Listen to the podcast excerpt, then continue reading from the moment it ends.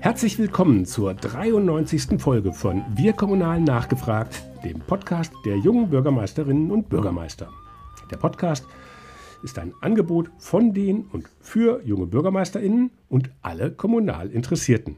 Es geht um Informationen zu Hintergründen, über gute Ideen und politische Einschätzungen. Heute zu Gast eine junge Bürgermeisterin zwischen Rathaus, Schloss Bellevue und Tagesthemen. Mein Name ist Henning Witzel. Ich bin Verbandsgeschäftsführer des Netzwerks und leite das Berliner Büro der jungen Bürgermeisterinnen. Bevor wir jetzt loslegen, möchte ich mich noch beim Unterstützer dieser Folge bedanken. Wie digitalisieren wir Staat und Verwaltung? Antworten gibt es auf der Smart Country Convention vom 7. bis 9. November in Berlin. Drei Tage lang dreht sich alles um E-Government, Smart City und Smart Region. Die Kombination aus Kongress, Expo, Workshops und Networking ist einmalig. Ein Muss für alle Digitalisierer. Erwartet werden 12.000 Teilnehmende und 250 Partner. Darunter übrigens auch die halbe Bundesregierung, die mit sieben Ministerien dabei ist. Also, wer Lust hat, die Zukunft zu gestalten, ist herzlich eingeladen. Tickets gibt es bis Ende September kostenfrei unter www.smartcountry.berlin. Ganz herzlichen Dank für die Unterstützung. Ja, nun zu meiner heutigen Gesprächspartnerin. Im November 2022 wählten die BürgerInnen der Verbandsgemeinde Dietz das ist im Rhein-Lahn-Kreis in Rheinland-Pfalz, die 26-jährige Marin Busch im ersten Wahlgang mit absoluter Mehrheit zur Bürgermeisterin. Bis zu ihrem Amtsantritt musste sie sich aber noch etwas gedulden. Der war nämlich erst am 1. Juni diesen Jahres. Als designierte jüngste hauptamtliche Bürgermeisterin Deutschlands war aber schon vorher das Interesse groß. Unter anderem war sie schon im Mai 23 im Schloss Bellevue eingeladen. Es gab Berichte in regionalen und überregionalen Medien und Sogar die Tagesthemen haben vor kurzem ein Team nach Dietz ins Rathaus geschickt, um mit Marin zu reden. Und heute ist sie hier. Hallo Marin. Hallo Henning. Porträt in den Tagesthemen. Ähm, ich war ganz überrascht, als ich die Tagesthemen gesehen habe und plötzlich dachte, huch, die kennst du doch. Wie ist das denn so für dich gewesen, von Karin Mioska anmoderiert zu werden? Tatsächlich konnte ich es live gar nicht sehen, weil in der Woche sehr viel los war. Und ich habe es dann, ich glaube, zwei Tage später in der Mediathek angeschaut. Aber natürlich kamen dann die ersten äh, Screenshots und Fotos direkt aufs Handy. Ich habe dich gerade in Tagesthemen gesehen. Und dann, das war natürlich auch eine der letzten Amtshandlungen von Karin Mioska in den Ta Tagesthemen. Das hat mich dann sehr gefreut. Wobei ich mich immer noch dran gewöhnen muss, mein Bild und meine Aufnahmen irgendwo zu sehen. Das ist gar nicht so meins eigentlich. Ähm, aber es ist natürlich ein ganz besonderes Erlebnis, ja. Und wie sind die auf dich gekommen? Ähm, tatsächlich hat mich ein Reporter da von dem SWR angerufen. Das ist auch schon ein halbes Jahr her der gesagt hat, hier, ich finde die Geschichte interessant, ich habe das gehört oder gelesen. Ich glaube, das war damals, ich hatte über das Netzwerk ja auch ein, äh, ein Porträt in der Welt am Sonntag. Das Porträt hat er, glaube ich, gelesen und kam dann auf mich zu und hat mich angerufen. Und das war schon im Mai. Und seitdem ist es äh, bei ihm, glaube ich, so seinen Weg gegangen, bis in, man in die Tagesthemen reinkommt, ist wohl auch ein langwieriger Prozess, bis man erstmal eine Genehmigung bekommt, ob man darüber einen Bericht macht oder nicht. Und ähm, dann hatten wir so ungefähr nach 100 Tagen uns verabredet zum, zum Dreh. Sehr spannend. Jetzt grundsätzlich lag ja bei dir zwischen Wahl und Amtsantritt, äh, ich habe es eben gesagt, über ein halbes Jahr. Wie überbrückt man das denn? Also erstmal mit Urlaub. ich muss echt sagen, nach dem Wahlkampf war ich wirklich urlaubsreif. Also das war schon sehr belastend. Ich habe meinen gesamten Wahlkampf in meinem Jahresurlaub gemacht, den ich hatte. Ähm, das heißt, keine Sonderfreistellung, Feier, also viel Feierabend, viel am Wochenende und ein bisschen, in, ich glaube, die letzten zwei Wochen vor der Wahl hatte ich Urlaub.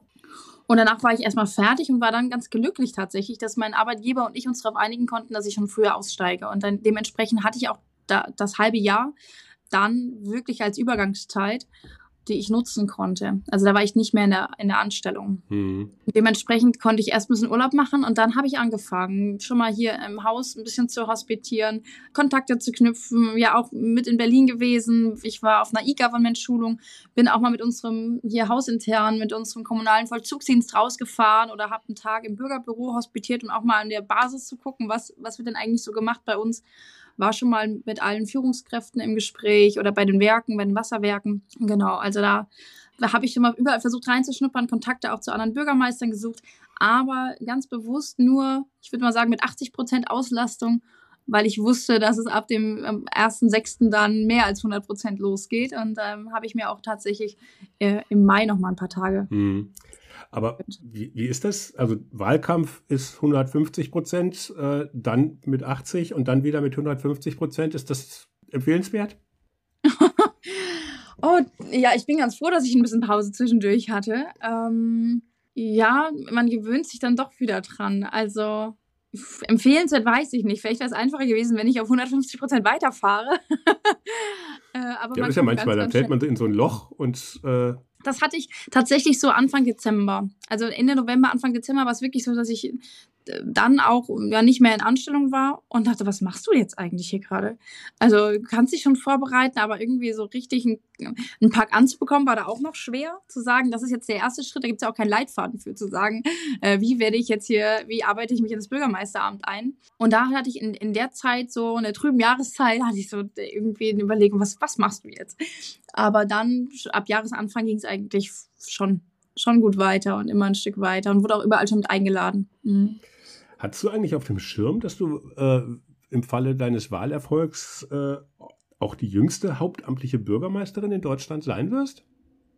Nee, da habe ich mich tatsächlich gar nicht mit auseinandergesetzt vorher. Also das, äh, das Einzige, was ich wusste, ist, dass wir relativ wenige Frauen haben, weil ich ähm, bewusst in den Wahlkampfzeiten nach einer parteilosen Frau gesucht habe in Rheinland-Pfalz, die mir vielleicht schon mal zwei, drei Fragen beantworten kann. Und ich glaube, da gab es nur eine. eine parteilose Frau in ganz Rheinland-Pfalz, die äh, hauptamtliche Bürgermeisterin ist. Ähm, und äh, das war mir klar, dass äh, wenige Frauen im Amt sind, aber dass ich da die jüngste äh, hauptamtliche Bürgermeisterin bin, das hat mich überrascht, als du mich darüber informiert hast. ja, ist auch unter anderem mein Job, die Wahlergebnisse zu scannen und dann mal zu, in der Regel muss man ja erstmal googeln, wie alt sind die jetzt wirklich. Äh, man kann ja nicht sonst erstmal erst ein Foto gehen und dann den Rest muss man dann googeln. Ich habe mir mal so ein bisschen ein paar Sachen irgendwie angeguckt, unter anderem ein recht umfangreicher Bericht zu deiner Amtseinführung. Und da gab es eine Rede, äh, und die war da auch relativ umfangreich zitiert, in der wirklich in großer Breite irgendwie äh, festgestellt wurde, äh, dass ein Wechsel im Amt des Bürgermeisters ja eine Herausforderung, also sie haben einen Einschnitt für alle Beteiligten und die sind dann auch noch äh, alle aufgeführt worden, also von den Bürgern bis zu den Ortsbürgermeisterinnen und Bürgermeistern. Warum ist das so hervorgehoben worden, dieser Einschnitt? War das wirklich so ein Einschnitt für deine Kommune, dass jetzt du kommst?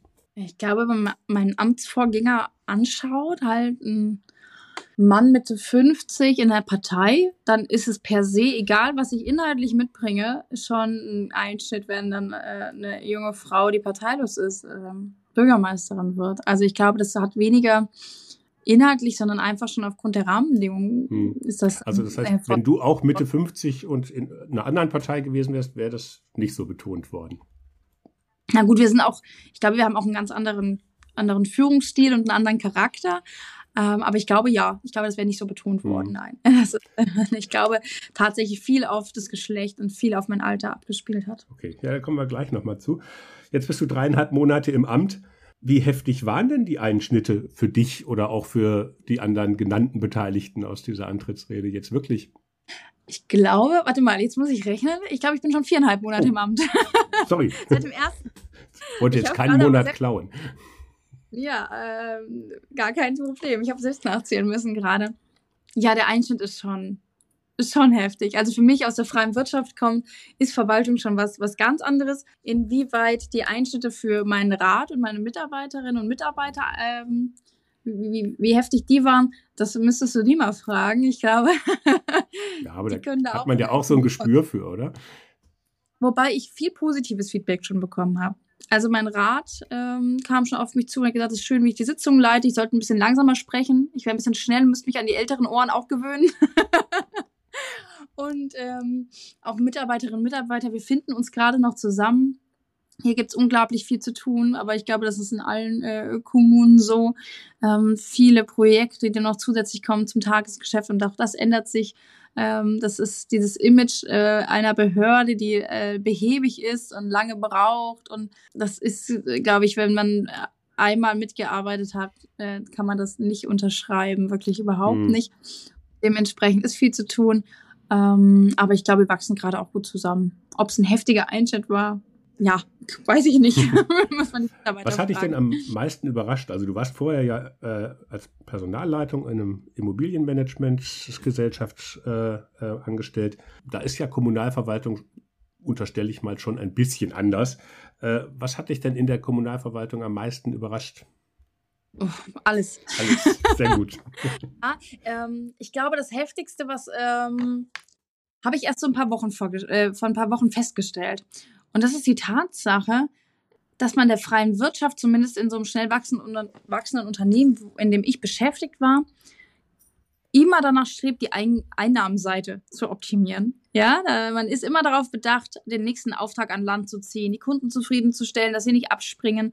Und da guckt man gar nicht so sehr auf die Ausgabenseite. Es wird viel länger darüber gesprochen, wie kann ich Einnahmen generieren, als zu gucken, wie kann ich Ausgaben einsparen. Ja, auch mal mit Personal gucken, ist es wirklich notwendig, jetzt noch jemanden einzustellen.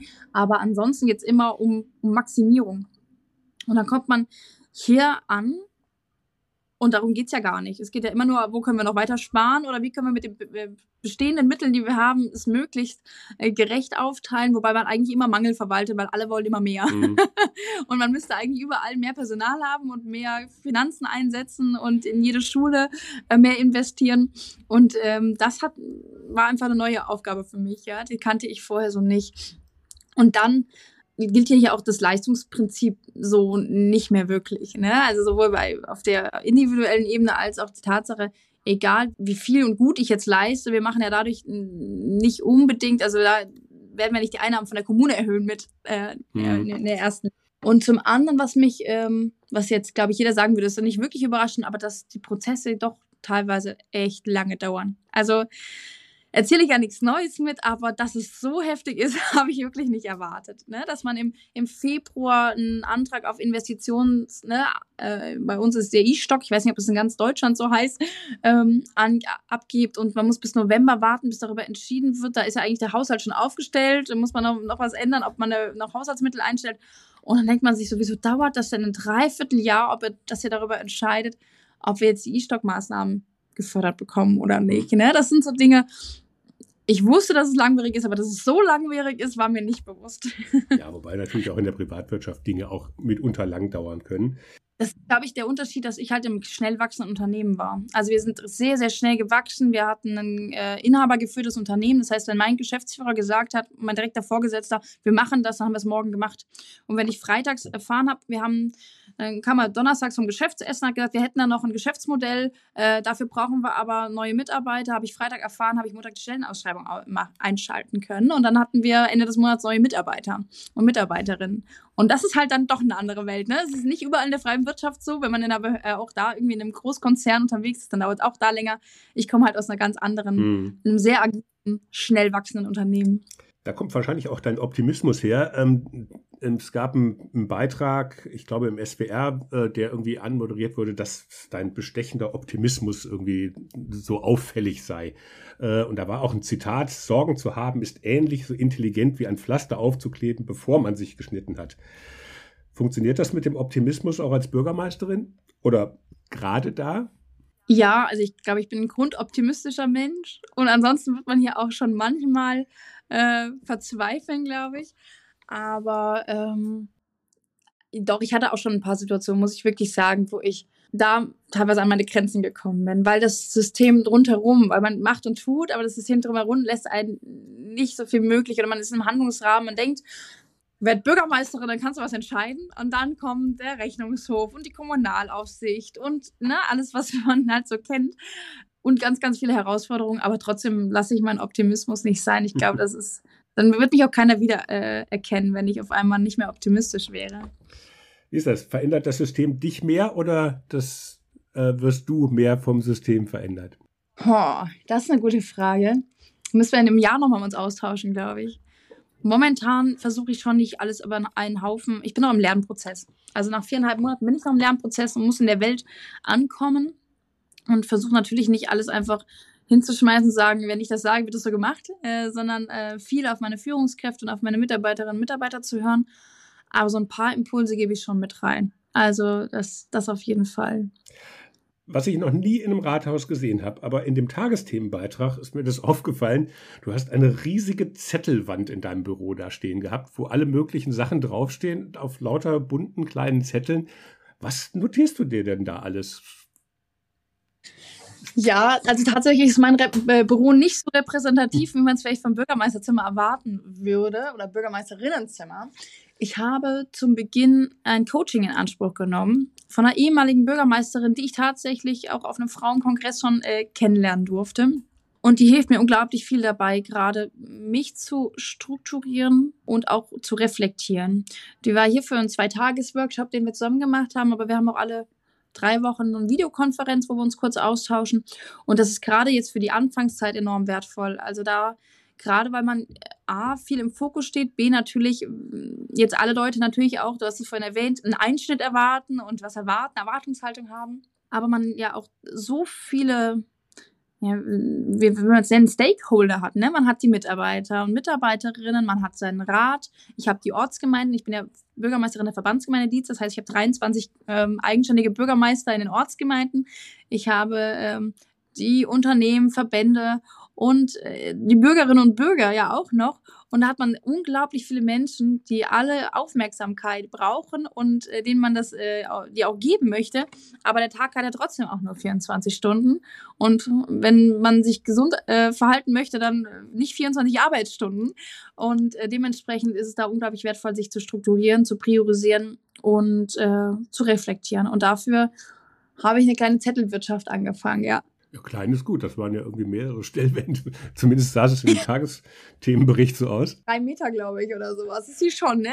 Und was ist da jetzt dann Aber drauf? Was, was, was machst du dir da für Notizen? Was, wie funktioniert? Irgendwie muss man sich das wie bei einem Krimi vorstellen, wo dann irgendwie so Bilder an die Wand sind und mit Fäden irgendwelche Zusammenhänge dann irgendwie sichtbar gemacht werden. Und Ganz so, ganz so krass nicht, aber tatsächlich habe ich es unterteilt in, in Verwaltung, also alles, was an Verwaltung ansteht und da auch in, in die Führungskräfte, Büroleitungen, was wichtige Themen, so Generationenwechsel, Kulturwechsel, Arbeitsfähigkeit stärken, Kompetenzen stärken, Organisationsstruktur, also diesen Themenkomplex mhm. eher, eher aber auch ähm, die Politik ne, was ist da? Der Rat und die Ortsgemeinden ähm, und die Bürgerinnen und Bürger und da haben alle so Themenkomplex und natürlich auch ein bisschen miteinander verbunden. Das heißt, wenn ich jetzt die Arbeitsfähigkeit stärken als Beispiel mir rausziehe, habe ich eine Projektliste abgefragt bei den äh, Führungskräften und gefragt, was sind denn eure ne, hauptsächlichen Themen im nächsten Jahr? Wir klären jetzt den Personalbedarf gerade, um das Haushaltsmittel anzumelden und äh, gehen dann auch noch in Digitalisierungsstrategie und Struktur äh, Analyse. Und das sind natürlich auch Fristen. Also das, da folgt ja eins aufs andere. Ich kann ja nicht Personalbedarf jetzt im Haushalt anmelden, wenn ich vorher äh, den gar nicht ermittelt habe. Ja, das klingt Und vernünftig. so habe ich mir natürlich einen Fahrplan da in verschiedenen Bereichen ähm, gemacht, ja. Das ist spannend.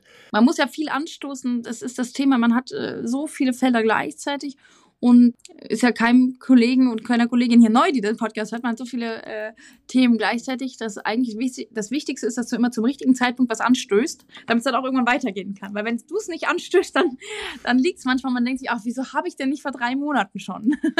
Jetzt eilt's. Und, und da hilft die Wand. Das ist doch dann auch schön. Da hilft meine Wand, genau. Äh, kommen wir vielleicht nochmal zum Thema Frauen in der Kommunalpolitik. Du hast es ja eben schon angesprochen, äh, auch dass du geguckt hast, ähm, ähm, wo gibt es noch parteilose Bürgermeisterinnen in Rheinland-Pfalz. Frauen sind ja besonders beim Bürgermeisteramt nach wie vor stark unterrepräsentiert. Es gibt eine Studie, dass nicht mal jedes zehnte Rathaus von einer Frau geleitet wird. Anteil mit 9 Prozent und stagniert sogar seit Jahren auf diesem niedrigen Niveau. Warum ist das so? Was hast du für Ideen, warum das so ist? Vielleicht oder auch mit welchen Erfahrungen aus deinen ersten viereinhalb Monaten könntest du sagen, hm, das ist, jetzt weiß ich auch, warum das sich so wenig Frauen antun oder gibt es da, gibt's da nichts? Ich glaube, äh, viele Gründe ähneln sich mit denen, wieso Frauen in, in Spitzenpositionen in Unternehmen noch nicht vertreten und nicht ausreichend vertreten sind. Da ist mit Sicherheit eins der Punkte die mangelnde Vereinbarkeit von Familie und Beruf gepaart mit der Tatsache, dass halt Frauen häufig noch Sorge und Heimarbeit mehr übernehmen als Männer. Ich glaube, das ist einer der, der Punkte. Gleichzeitig äh, sind ja Frauen, meine ich, ich bin jetzt in der Parteienlandschaft nicht so zu Hause, aber ich glaube auch in Parteien schon in der, in der Dorfstruktur oder in der, in den Ortsverbänden schon nicht ähm, so aktiv wie, wie Männer auch. Ich glaube, auch da sind gerade in den, äh, ich weiß jetzt nicht, wie es wie es über in ganz Deutschland aussieht, aber wenn ich mir unsere Ortsverbände angucke, ist es eher, äh, eher männlich geprägt auch. Und dann ähm, hat die ERF mal, das fand ich sehr interessanten Vortrag gehalten, das war ja im, im Schloss Bellevue auch, wo ich meine, die Hauptaussage war, dass Frauen gerade auch von Parteien häufig erst aufgestellt werden, wenn die Wahl schon ähm, aussichtslos erscheint und von vornherein klar ist, dass die Wahl verloren gehen wird oder es halt sonst keinen Kandidaten oder keine Kandidatin gibt. Ne? Also ich glaube, das ist so eine Mischung aus allem Möglichen.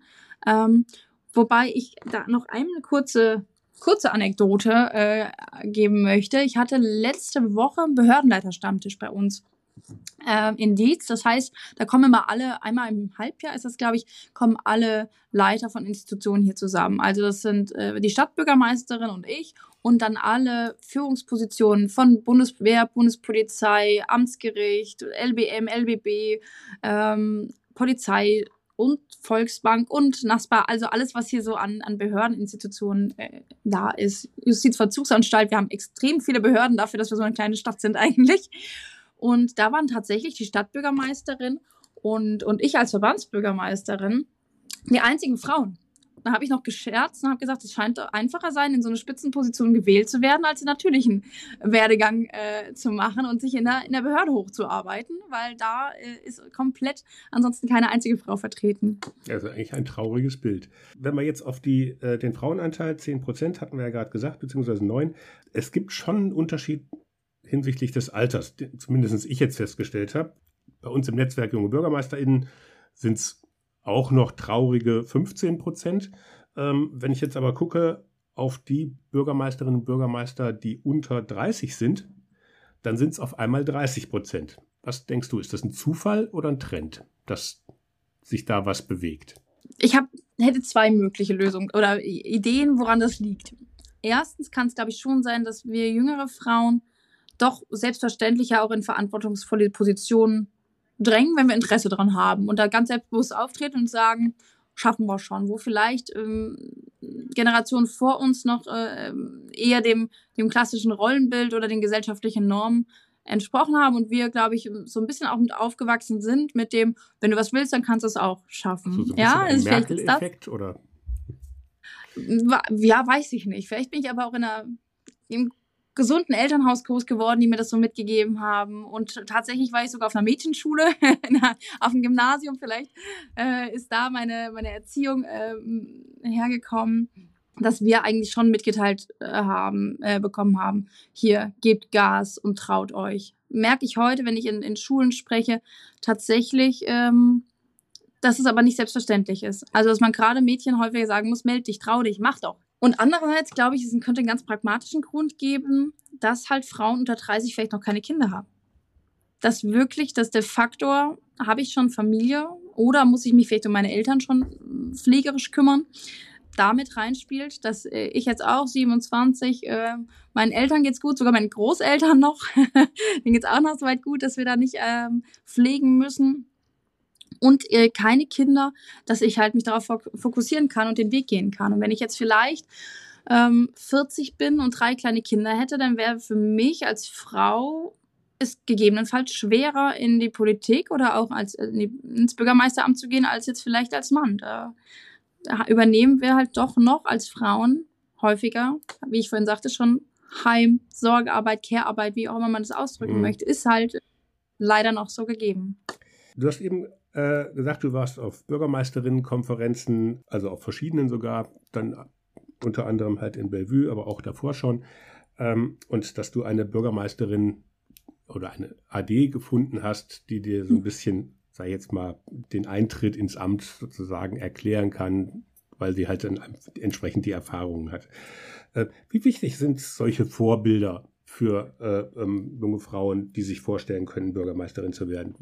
Oder Hast du dir jetzt bewusst durch die Teilnahme an diesen Konferenzen, bist du da hingefahren und hast gesagt, da will ich mir jetzt so eine Art Vorbild oder so eine Art Coach auch suchen? Eine Frau, die eben weiß, was es bedeutet, Bürgermeisterin zu sein? Oder was war da deine Intention? Nicht mit der Intention, ein Vorbild zu suchen, ähm, aber durchaus mit der Intention, ein Netzwerk zu bilden. All das schon. Und ich glaube, da sind Frauennetzwerke auch wertvoll. Ich finde das Netzwerk äh, mit jungen Kolleginnen und Kollegen sehr, sehr wertvoll. Ähm, aber auch mit Frauen zu sprechen, wir haben doch nochmal andere Herausforderungen und Anforderungen, gerade was der Blick von, von Gesellschaft und Bürgern und Presse und so angeht. Da gibt es schon noch, noch Unterschiede und ich glaube, müsste ich äh, gerade als junge Frau doch noch zwei, dreimal mehr zeigen, dass ich es vielleicht, ne, dass ich dass ich kann, als es vielleicht äh, so wäre, wenn ich ein, ein Mann wäre, der sich da schon lange Jahre etabliert hat. Mhm. Das ist schon der Fall und da hilft es manchmal, sich auszutauschen. Und da ist ein Netzwerk unglaublich wertvoll. Ähm, dass ich jetzt bewusst mir ein Vorbild gesucht hätte, würde ich so nicht, so nicht sagen. Ich glaube nur die, die Perspektive, dass ich mir einen Coach gesucht habe, die, die weiblich ist, das ist, glaube ich, kein Zufall. Doch, das wollte ich so. Ja, das, äh, das wollte ich so, aber nicht als, nicht als Vorbildfunktion, sondern weil ich glaube, dass wir uns sehr ähnlich sind und ich deswegen glaube, dass sie mir gut weiterhelfen kann. Aber du kanntest sie vorher gar nicht, oder wie, wie, wie? Wir haben uns auf dem Netzwerktreffen kennengelernt. Genau, da war noch gar nicht klar, ob ich gewählt, da war ich noch im Wahlkampf. Da war ich in einem, ähm, im Wahlkampf und sie war, glaube ich, gerade nicht wiedergewählt worden, aber war trotzdem noch da. Und es war unglaublich spannend und da hatte sie mir noch Tipps so nebenbei beim Kaffee oder so gegeben für den Wahlkampf. Und dann sind wir immer so locker im Kontakt gewesen, bin ich mit ganz vielen äh, Frauen jetzt auch oder mit vielen Bürgermeistern, die man, wo man sich mal ab und zu auf Instagram äh, Applaus gibt, wenn der andere was postet, was in der Story gut ausschaut oder so. Und so locker sind wir auch in Kontakt geblieben. Und dann habe ich irgendwann angerufen und gesagt, hier, ich bräuchte, ich bin jetzt gewählt, es geht bald los, aber ich habe das Gefühl, ich brauche Unterstützung. Du hattest damals gesagt, du machst wahrscheinlich jetzt Coaching. Machst du das jetzt wirklich und kannst du mir helfen? Und das war total toll, also da, dass der Kontakt so entstanden ist. Und ähm, auch insgesamt, ich habe tatsächlich beim ersten Frauenkongress Frauen kennengelernt, die ich erst im Schloss Bellevue ein halbes Jahr später wiedergesehen habe und trotzdem war man direkt wieder auf einer Wellenlänge. Und ich glaube, das ist gerade für Bürgermeisterinnen und Bürgermeister wertvoll. Ich bin, wie gesagt, vorher in der freien Wirtschaft gewesen, da später als Personalleitung. Das heißt, ich war es auch da schon gewohnt, ein Team unter mir zu haben, zu führen. Aber ich war es nicht gewohnt, ganz oben an der Spitze zu stehen. Das heißt ja, ich habe keinen kein Sparringspartner mehr. Ich habe einen Beigeordneten. Das ist auch schon wertvoll, einen Hauptamtlichen. Ja, gut, aber man hat keinen gibt es halt in jedem Rathaus erstmal nur einen. Gut, jetzt bei genau, Verbandsgemeinden genau hast du noch ein paar Ehrenamtliche, aber das ist ja auch nicht, das, nicht dasselbe, ja. auch von, von, den Arbeitsabläufen und von dem, was man sozusagen tut. Ja. Äh, hast du halt niemanden, mit dem du dich austauschen kannst das geht und halt allen Bürgermeistern ja so. Ja, das ist genau das, dass man auch einfach mal, und wenn es nur ist, hier, ich habe den, den Sachverhalt, wie siehst denn du das? Und das hat man halt nicht mehr, ne? Das ist halt, äh, da, da wird die Luft dünn oben. und deswegen ist es so wertvoll, dass wir uns hier austauschen beim Netzwerk junge BürgermeisterInnen, aber auch, dass diese Frauennetzwerke bestehen. Ähm, das tut mir gerade für den Beginn sehr, sehr gut. Hm. Wir haben eben auch schon mal darüber geredet, du bist ja parteilos, ähm, hast gegen einen Amtsinhaber von der SPD und einen Bewerber von der CDU im ersten Wahlgang direkt mit absoluter Mehrheit gewonnen. Das ist ja doch eher, sage ich jetzt mal, ungewöhnlich. Ähm, ist das auch ein Trend äh, oder was? Wie erklärst du dir das? Also ich erlebe das, das Thema Parteilosigkeit auch bei Parteimitgliedern, die häufig inzwischen auch äh, oh, bewusst ohne Parteiunterstützung antreten. Wie, wie, wie schätzt du das ein? Ist das oder auch regionsabhängig? Ja, ich glaube, die Zeiten sind vorbei. Es soll es mal gegeben haben, dass es Zeiten gab, wo immer der Kandidat der SPD oder immer der Kandidat der CDU gewählt wurde. Gefühlt, egal wer aufgestellt wurde. Ne? Also der berühmte glaube, schwarz oder rot gefärbte Besenstiel, den man hätte aufstellen können. Ja, genau. Können. Ich glaube, die Zeiten sind rum. Ja, das, das äh, ist, glaube ich, vorbei. Grundsätzlich, ähm, ja, ich glaube, man merkt ja insgesamt in Deutschland eine Entwicklung, dass viele Menschen gefrustet sind von Bundespolitik, von Landespolitik. Und ich glaube, für diejenigen ist vielleicht der parteilose Kandidat der, der sich absetzt. Wobei es eigentlich eigentlich überhaupt keinen Sinn macht, weil der Bürgermeister der SPD hat genauso wenig mit der Bundes- und Landespolitik zu tun, wie der Bürgermeister, der parteilos ist oder die Bürgermeisterin. Ähm, trotzdem kann es einen gewissen Wahlvorteil geben, ja, würde ich, würde ich schon sagen. Ähm, wobei der, der Wahlvorteil, weil man parteilos ist und gegebenenfalls das Image äh, stärkt, äh, hebelt sich halt auch ganz schnell aus, wenn man ähm, dementsprechend aber alleine in den Wahlkampf geht, weil man keine Partei hinter sich hat. das macht nämlich sehr viel anspruchsvoller. Da braucht man schon einige, einige Freunde und, äh, und eine gute Familie, die einen dabei unterstützen. Ja, da muss man dann natürlich vorher schon mal ein Team aufstellen. Genau, also das ist nicht selbstverständlich, dass einer die Partei äh, durch den Wahlkampf trägt. Und dann, mhm. das heißt halt auch, parteilos anzutreten, hat für mich bedeutet, ich wurde auch von keiner Partei unterstützt, dass ich diese ganzen Strukturen ja erstmal aufarbeiten musste. Von wie bewerbe ich mich jetzt überhaupt? Ich, wenn, normalerweise hat man eine Partei und die wissen irgendwie, wie es abläuft. Sie haben einen, einen, Ablaufplan, einen Prozessplan. Hier sechs Wochen vorher darfst du Plakate kleben und das müssen wir da und da beantragen und bewerben musst du dich so und so. Und die haben da schon mal Erfahrung mit. Das ist ja alles, äh, wenn du parteilos antrittst und es noch nie gemacht hast, komplett neu für dich. Und du musst dich da erstmal reinfuchsen. Und du rufst ja auch nicht in der Verwaltung an, sagst, ich möchte gegen ihren Bürgermeister antreten. Was muss ich denn dafür tun? Das machst du ja auch nicht so einfach. Dementsprechend ist das äh, vielleicht äh, parteilos äh, anzutreten, ähm, ein kleiner Vorteil, aber hat auch def definitiv ein paar Zusatzhürden, die man dann nehmen muss. Was sind denn Vorteile, als parteilos anzutreten? Ich glaube schon, dass das in der Bevölkerung gerade gut ankommt. Das ist, glaube ich, schon, dass man mm, da ähm, ein Wahlargument für viele hat. Aber ist denn Parteilosigkeit, ist, ist doch erstmal keine Qualifikation? Nee, deswegen kann ich es auch nicht ganz nachvollziehen, aber ich kann nur aus der Erfahrung berichten, die ich gemacht habe. Und ganz häufig kriege ich als, ähm, als Antwort, ja, das ist ja schön, dass Sie parteilos sind ich sag, also bin ich ja ganz ehrlich, hier habe ich jetzt im Wahlkampf auch nicht gesagt, ja, aber mein der Amtsinhaber, nur weil der äh, in der SPD ist, äh, ist er ja genauso unabhängig. Das war jetzt was, was ich im Wahlkampf nicht unbedingt gemacht habe, ähm, sondern habe dann das einfach hingenommen, habe jetzt aber auch nicht mit dem. Ja, muss man der, nicht widersprechen, wenn es einem nutzt. Ne? Parteilos habe ich jetzt aber so wahnsinnig viel ähm, geworben. Also mhm. ich, ich habe hingenommen, wenn sowas, genau, ich habe nicht widersprochen, ähm, wenn das dann erwähnt wurde. Äh, ich habe aber auch nicht groß damit geworben. Aber ähm, mir wurde das schon sehr, sehr häufig gesagt, dass sie das gut finden. Also ich weiß nicht, hm, da müsstest du jetzt die Wählerinnen und Wähler mal fragen, äh, woran das liegt, aber das kam schon gut an. Mhm. Und jetzt so in der täglichen Arbeit, weil natürlich machen Parteien, kennen sich aus in den Strukturen, sind natürlich im, im Gemeinderat äh, auch entsprechend immer vertreten, können da Mehrheiten bilden und so weiter. Ähm, wie ist es da als Parteilose mit ja sehr viel parteigeprägten Umgangsformen halt auch äh, umzugehen? Ist, muss man das auch erst lernen oder? Ich habe bis jetzt echt von allen Seiten richtig viel Unterstützung bekommen eigentlich fast, also alle Fraktionen bei mir im Rat haben gesagt, hier, eigentlich geht es doch hier um die Sache und nicht um die Partei.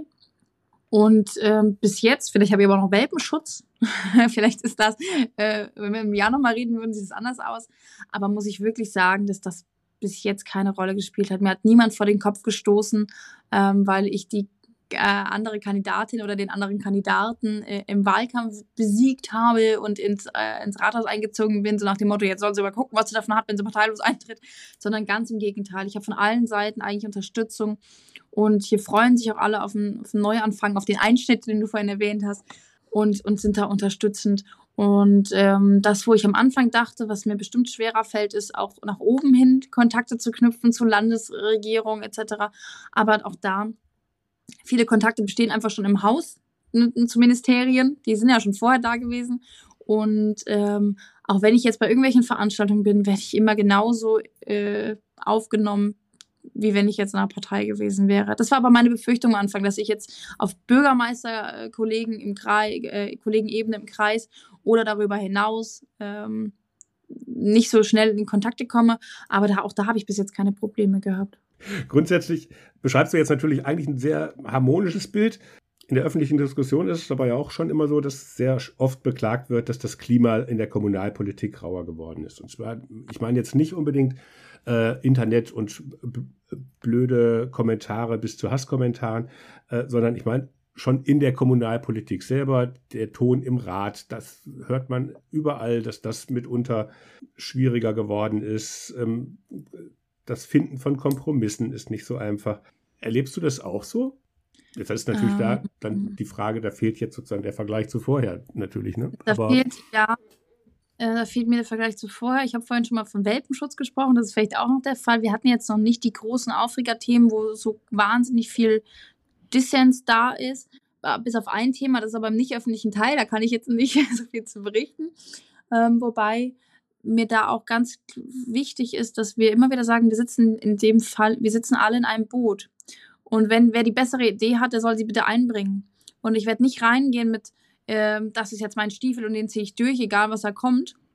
Und ich glaube, das ist auch ähm, ein wichtiger Punkt, wie man, wie man dem begegnen kann. Also sehr viel proaktiv kommunizieren. Ich habe das auch bei Bürgerinnen und Bürgern gemerkt. Wir hatten vor, ich bin eine sehr turbulente Zeit, was unsere Feuerwehreinsätze hier angeht, bin ich reingekommen. Wir hatten eine starke Unwetternacht mit fast 200 Einsätzen in der Nacht. Und das hat sich sehr konzentriert auf wenige Ortsgemeinden. Ähm, und im Nachgang dazu hatten wir ähm, auch viel Fragen natürlich, wie hätte vielleicht die Gemeinde besser vorsorgen können. Der Flutgraben war zu und hier hat doch ein Starkregenkonzept. Wieso ist das ne, in dem und dem Prozessstadium und nicht schon komplett umgesetzt? Ähm, und da gab es natürlich auch Kritik. Und dann haben die Bürgermeisterin der, der Ortsgemeinde und ich haben uns dazu entschlossen zu sagen, okay, lass uns das zum Anlass nehmen und eine Bürgerversammlung machen. Also eine nee, zwei Wochen nach dem, nach dem Starkregenereignis, wo viele Menschen vollgelaufene Keller, äh, Hangrutsch äh, am, am Haus. Wir hatten Gott sei Dank das Glück, dass keine, keine Verletzten, keine Toten da waren, aber sehr, sehr viele Sachschäden. Ähm, und da sind wir reingegangen, haben eine Bürgerversammlung gemacht. Und ich glaube, das ist wichtig. Das ist nicht vergnügungssteuerpflichtig, sowas das war extrem anstrengend. Das war aber ein konstruktiver Austausch, vor allem für uns wichtig zu gucken, wo hapert es denn vielleicht. Ein, ein Hinweis, der mich schockiert hat, war, wir kamen beim Notruf nicht durch. Das mhm. war für mich was, wo ich gesagt habe, okay, das ist ein guter Hinweis, das müssen wir weitergeben. Ne? Aber ganz, ganz viel, wo wir gesagt haben, okay, im Starkregenkonzept mm, steht schon drin, dass die und die Straße besonders gefährdet ist. Da müssten wir vielleicht mal die Anlieger informieren. Das war alles öffentlich einsehbar für alle Seiten. Aber vielleicht muss man dann von der Verwaltung aus proaktiv hingehen und sagen, die, die wirklich besonders gefährdet sind, äh, informiere ich schon vorab, damit die sich besser privat vorsorgen können. Und so sind wir da reingegangen um uns anzuhören, was, äh, was die Bürgerinnen und Bürger mitbringen, aber auch ein bisschen Informationen, was ist eigentlich Aufgabe der Feuerwehr in so Fällen. Ähm, und haben da Punkte ausgearbeitet. Und es war unglaublich anstrengend. Der Abend war echt anstrengend, aber am Ende muss ich sagen, konstruktiver Austausch. Und ich glaube, das ist wichtig, da proaktiv reinzugehen und proaktiv in die Kommunikation zu gehen, ähm, weil man da, glaube ich, ähm, wenn man das nicht macht, Spekulationsraum offen lässt und viel ähm, viel Kommunikation woanders stattfindet und nicht auf direkter Ebene. Mhm. Also wir kommen ja da direkt auch zu dem Thema, was wir vorhin schon mal angesprochen haben bei der, bei der Amtseinführung. Äh, da gab es ja nicht nur eine Rede über dich mit den, äh, mit den Befürchtungen sozusagen, sondern halt auch von dir eine Rede mit deinen Zielen für Dietz.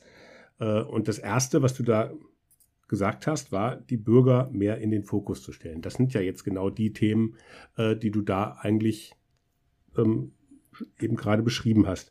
Ähm, und auch eben nicht nur in den Fokus stellen, sondern vielleicht auch mal zu überlegen, wie geht denn der Bürger daran, damit man sozusagen als Verwaltung vielleicht auch anders reagieren kann oder proaktiv die mal informieren kann. Ähm, wie groß ist denn das Feld, was du da noch beackern musst? Oh, ich glaube, im Punkt Bürgerbeteiligung haben wir noch echt viel zu tun aber gesamtgesellschaftlich. Ich glaube, das ist kein Diza-Problem oder kein Diza-Ansinn und da bin ich mit Sicherheit nicht alleine. Neulich war bei uns in der Tageszeitung auf der Startseite der, äh, der Artikel überschrieben mit Vertrauen in den Staat sinkt dramatisch oder drastisch. Das war für mich ein dermaßen interessanter Artikel und, und dermaßen Augenöffnend, dass ich gesagt habe, den, schneide ich mir aus und hänge ich mir genauso wie die Zettelwand auch noch in meinem Büro. ich brauche manchmal Reminder auf den ersten Blick. Und ich glaube, da müssen wir in den Kommunen sind das Aushängeschild für den Staat. Ja, natürlich kommt ganz, ganz viel mit oben entschieden, aber die Oma, die sich im Bürgerbüro den neuen Pass abholt, das ist ihr erster Kontaktpunkt zu Staat oder der Bauantrag, der bei uns liegt oder, oder, oder. Ähm, und ich glaube, da wird in den nächsten Jahren viel mehr Bürgerbeteiligung auch notwendig sein, um dieses, dieses Brodeln, was gerade gesellschaftlich da ist, ja, nicht, nicht noch größer werden zu lassen, weil ich das sehr schade finde. Diese Entwicklung finde ich sehr, sehr dramatisch auch. Hm. Jetzt gab es ja gerade in Rheinland-Pfalz äh, in Freisbach äh, äh, Anfang August ähm, den Fall, dass da in einer Verbandsangehörigen also jetzt der ehrenamtliche Bürgermeister und der gesamte Gemeinderat ähm, zurückgetreten sind, weil sie gesagt haben, wir haben hier eh nichts mehr zu entscheiden. Ne? Das Geld ist irgendwie weg, bevor wir unsere Pflichtaufgaben übernommen haben. Jetzt ist es wohl in Rheinland-Pfalz so, dass wenn man keinen ausgeglichenen Haushalt vorlegen kann, kriegt man ihn nicht genehmigt. Das heißt, im Endeffekt haben die nichts mehr zu entscheiden gehabt und dann sind dann quasi folgerichtig zurückgetreten. Das ist ja genau der Punkt, wo man eigentlich zeigt, dass funktioniert was im Staat nicht. Also wie soll denn da Vertrauen, du hast eben diese Umfrage mhm. vom Deutschen Beamtenbund äh, angesprochen, ähm, wie soll denn da Vertrauen entstehen? Was müsste denn da jetzt passieren, damit Kommunen wieder sozusagen, werden ja nicht umsonst als das Fundament der Demokratie, zumindest in der Sonntagsrede bezeichnet, dann diese Rolle aus der Sonntagsrede auch wieder richtig wahrnehmen können und somit vielleicht dann Vertrauen wieder wachsen kann. Was muss mhm. da passieren? Das Thema ist gerade äh, riesengroß bei uns in Rheinland-Pfalz. Ich muss sagen, ich habe das Glück, meine Kommunen ähm, sind nicht so dramatisch betroffen. Unsere Finanzlage ist noch ein bisschen äh, besser. Ich glaube, wir hätten zwei Kommunen gehabt, die auch einen nicht ausgeglichenen Haushalt hatten, die aber vorzeitig schon genehmigt wurden, bevor da äh, ganz klar der Cut gezogen wurde. Ich bin gespannt, wie es jetzt äh, ist, wenn wir die nächste Haushaltsplanung gehen. Ansonsten sind wir jetzt nicht so schlimm betroffen bei uns wie, wie andere Kommunen ich bin jetzt auch keine Finanzexpertin und kann genau sagen, was da in dem System des, äh, des Finanzausgleichs äh, besser da sein müsste. Was ich immer nur feststelle, ist, dass ein Beispiel. ich fange mal andersrum an. Die Stadt Dietz gibt jetzt, also die Stadt ist ja, Kindergärten liegen bei uns in der, in der Kommune und nicht bei der Verbandsgemeinde, sondern direkt bei der Ortsgemeinde oder der Stadt. Das heißt, wir, ähm, das ist kein Beispiel jetzt direkt aus meiner Praxis, sondern von der, von der Stadt Dietz, äh, gibt aber eine Million Euro aus, damit die bestehenden Kita-Plätze bestehen bleiben. Wir haben aber 126 Kinder auf den Warteplätzen, auf den Wartelisten. Das heißt, die neuen, neuen Gesetzgebungen und das, ich kann das alles verstehen, dass wir gerne einen anderen Spiegel hätten, was, äh, oder einen Schlüssel hätten, was Betreuungskräfte auf Kita angeht, dass wir bessere Ausstattung haben wollen, dass wir ab 2026 einen Ganztagsanspruch für unsere Grundschüler haben wollen. Das ist alles gut nachvollziehbar.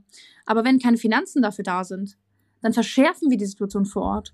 Und ich habe das Gefühl, da wird zu wenig drauf geguckt, ob die Sachen auch umsetzbar sind. Also äh, das, da wird dann, werden Gesetzgebungen gemacht, die total verständlich sind. Eine Ganztagsbetreuung für Grundschüler ist total verständlich, auch in den, gilt auch in den Ferienzeiten. Ja. Aber wir als Kommune stehen jetzt vor der Herausforderung, A, wie sollen wir es finanzieren, aber B, wo soll ich denn Leute herkriegen, die dann in den Sommerferien Betreuung für unsere Grundschüler macht? Und da fehlt mir manchmal der Prakt pragmatische und praktische Bezug und die, die, die Kommunikation zwischen Gesetzgebung und dem, was auch umsetzbar ist äh, in den Gemeinden. Ähm, und ich glaube, das muss noch mehr gegeben sein, damit wir auch das Gefühl haben, wir, wir können das, was uns aufgebürdet wird, auch ableisten. Aber wir können das auch leisten, wir können das auch abarbeiten. Mhm. Ähm, nicht nur gesagt, jetzt habt ihr aber, jetzt habe ich einen Rechtsanspruch auf einen Kita-Platz, jetzt habe ich einen zu äh, ne, ihr habt jetzt eine Kita zu bauen, aber du hast keine finanziellen Mittel dafür. Oder wir haben äh, die Ganztagsschulen und jetzt haben Eltern Recht darauf, dass in Ferienzeiten auch ganztags betreut wird. Aber wir haben die, die Ausstattung in den Schulen fehlt und, und, äh, und das Personal ja sowieso. Äh, und da sind wir jetzt natürlich mit Hochtouren dran und wollen daran arbeiten. Aber da kommt man natürlich als Kommune auch an die Grenzen und dass man dann irgendwann sagt, hier, ich, macht's doch alleine. ich kann nicht mehr. Das kann ich irgendwo nachvollziehen als der Gemeinderat, der da betroffen ist. Mhm. Also nicht nur auf das Wünschenswerte gucken, sondern auch auf das Machbare sozusagen.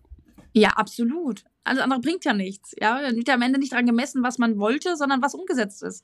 Und da bringt es uns ja nichts. Dann haben wir am Ende nur Gerichte mit beschäftigt. Wenn wir Ansprüche auf, auf etwas, äh, auf etwas schaffen, Rechtsansprüche auf etwas schaffen, wo aber allen Beteiligten klar ist, dass wir es sogar nicht umsetzen können.